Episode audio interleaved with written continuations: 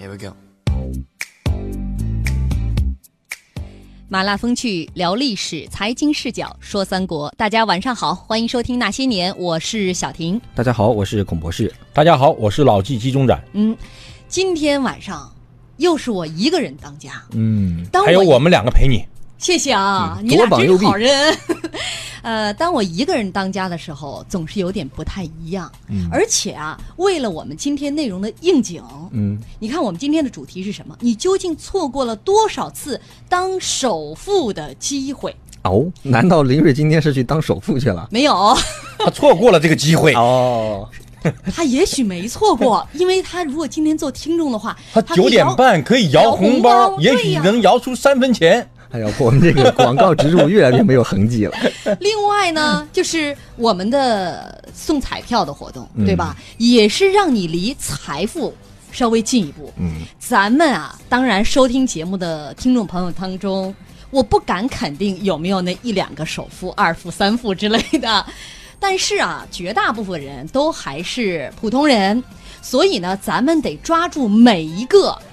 啊，这个每一桶金挖每一桶金的机会，那我们的节目恰恰会给您这样的机会。你比如说彩票，嗯，是不是？我们说充满有限想象空间，曾经算过哈，是多少来着？一百多万呢，一百多万还是二百多万来着一百二？十五万应该是是吧？好像是我们的听众啊，藏龙卧虎。我去长江上课，我们有同学就说：“我听过你的节目。是吧？”然后呢，我去见过一个企业家，他说：“哎，老纪，你是不是那个那些年的老纪？”我说：“正是本人本人。正是在下，在长江的地位一下提高了。正是陛下。你说这说出来多有首富的感觉。今天我们微信公众平台回复的关键词就是首富。我们呃今天送出八份。充满有限想象空间的即开型中国体育彩票，面值五十元啊，送出八份。为什么呢？因为林瑞不在，林瑞不在的时候，我能送八份儿，也能显示出我跟他的身份有一点点的区别哈。那个当家做主，呃，另外九点三十分到九点四十分还是那些年的摇红包时间，微信公号下方摇一摇板块，您点击进去就有十次摇红包的机会，分享出去还将增加三次。但是前提是您必须要关注我们的公众账号啊，微信公众平台搜索那些年找到我们，并且关注我们就可以了。我们的头像是一个金话筒的标志。今天刚刚取关的那一小小丢丢人，你们就后悔去吧，哼。好，来说我们今天的话题啊，风云际会的时代，其实呢也是机会遍地的时代。嗯，然而挖到第一桶金的机会常有，做首富的机会却千载难逢。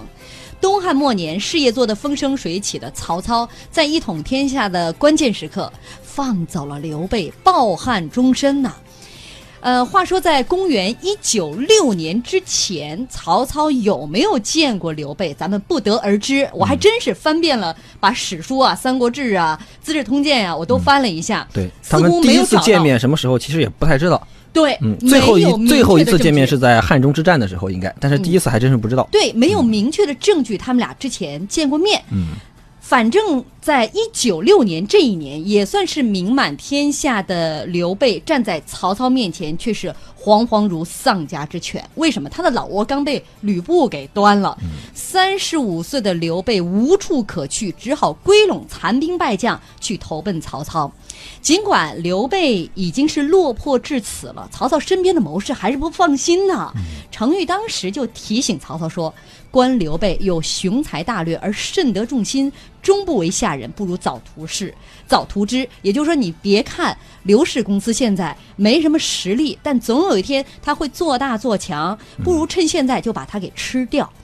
也许是刘备的那副凄惨相激起了曹操做大哥的保护欲啊。反正曹操说了：“方今收英雄礼也，杀一人而失天下之心，不可。”他不仅拒绝部下杀掉刘备，还对刘刘备是出奇的好，嗯，特别好。让他做豫州牧，表他为左将军，而且出则同舆，坐则同席。打车都一块打，哎，小刘来，你坐我旁边，都这样。呃是啊，这待遇也是没谁啦。刘备啊，说实话，起兵以来啊，似乎一直就没有做出什么样像样的成绩来。对，一确实是这样。东奔西走，屡战屡败。凭什么大家就识得他以雄才大略，而曹操又为什么要那么厚待刘备呢？哎呀，百思不得其解啊！其实这事儿确实很有意思。你看刘备到这个时候为止，从他出道以来，的确是没有过什么特别像样的成绩，有的都只是败绩。但是有一点特别重要，就是刘备这个人，你发现不管遭受多大的挫折，他从来没有放弃过。而且就算是一直在屡战屡败，但是屡败屡战，在这个屡战屡败又屡败屡战的过程当中，刘备的名声越积越大，嗯，无形资本越来越多，逐渐增加。而且刘备这个人最厉害的地方在于哪？我们前面讲过，孙策是个万人迷，刘备这个人更是，他的人格魅力在于跟他打过交道的，基本上找不出来谁讨厌他的，大多数都喜欢他。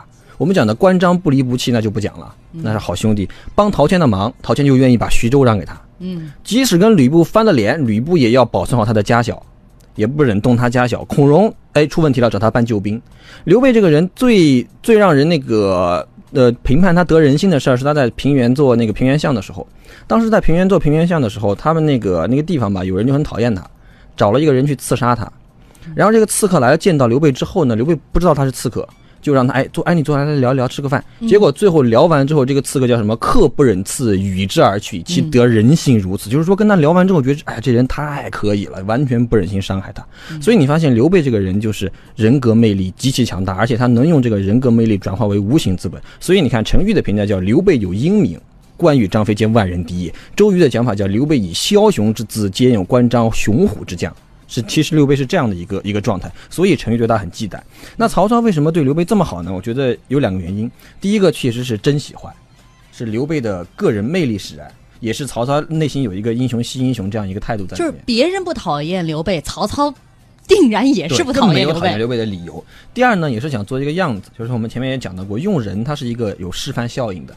你用刘备，说明因为刘备是天下贤才呀、那说明你能用贤才，就有点像唐太宗后来叫“天下英雄尽入吾彀中矣”，就有点这个态度在里头。嗯，哎呀，这个说到呃刘备啊，一副落魄相到了曹操这里啊，但是有颗首富心，呃，对，那老纪，呃，如果说，呃，这个你确实是也有做首富心的这样的人，呃，刘备这样的人，你会怎么样处理他？我就讲互联网当年的例子。反正就不举自己的哈。一九九八年到一九九九年，那个时候是互联网的刚刚开始的那一段时间，真的是风起云涌。在互联网上出现的那些人名，最后到了二零零八年或者到二零一七年，都是那些报纸上天天登的那些人。搜狐那那段时间是如日中天啊，嗯，马云那时候还没有什么特别大的起色。当年古永锵和张朝阳就想挖马云到搜狐去当副总。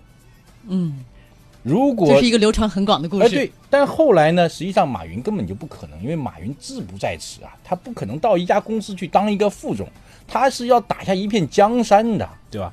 所以他没有做。但是马云也很感念那段缘分，所以跟古永锵他们俩后来关系还不错。那到最后优酷被阿里巴巴收了，那也是一段佳话。嗯，在那个时间段，有很多人都想创业。当时，爱康国宾的创始人张黎刚在搜狐当内容总监，他从哈佛没有念完，就回到北京，然后加入了搜狐。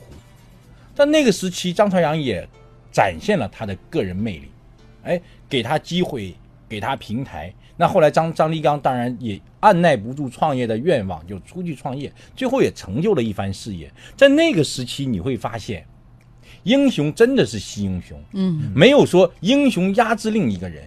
所有能惜英雄的人，最后都成为大英雄。曹操为什么有能成就一番伟业？就因为他格局大，他不会去嫉嫉妒谁，因为他有一颗非常强大和坚定的内心。嗯，他认为你确实是英雄，但是我是大英雄，对吧？大英雄是能包容所有英雄的。嗯，所以当遇到一个很优秀的人的时候，那你第一个念头就是说，他能不能为我所用，加入到我的公司？如果不能的话，咱干啥？能不能天使他？对吧？如果天使还不行的话，我能不能帮助他，能拿到这么一份人情？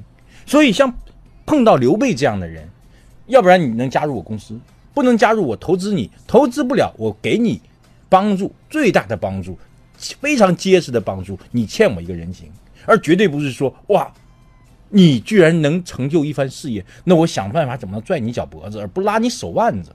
对吧？我们经常会看到一些人就经常拽人家脚脖子，不想让人上去。但实际上牛人都是拉人家手脖子的，对吧？手腕子的，让你把你提溜上去。你要去有积攒你的这种好人缘，这才是真正能成为一番大事的大人物的做法。嗯，但是让曹操这个大英雄万万没想到的是，刘备捅了他一刀。没错啊。刘备是明的暗的都想捅他一刀啊！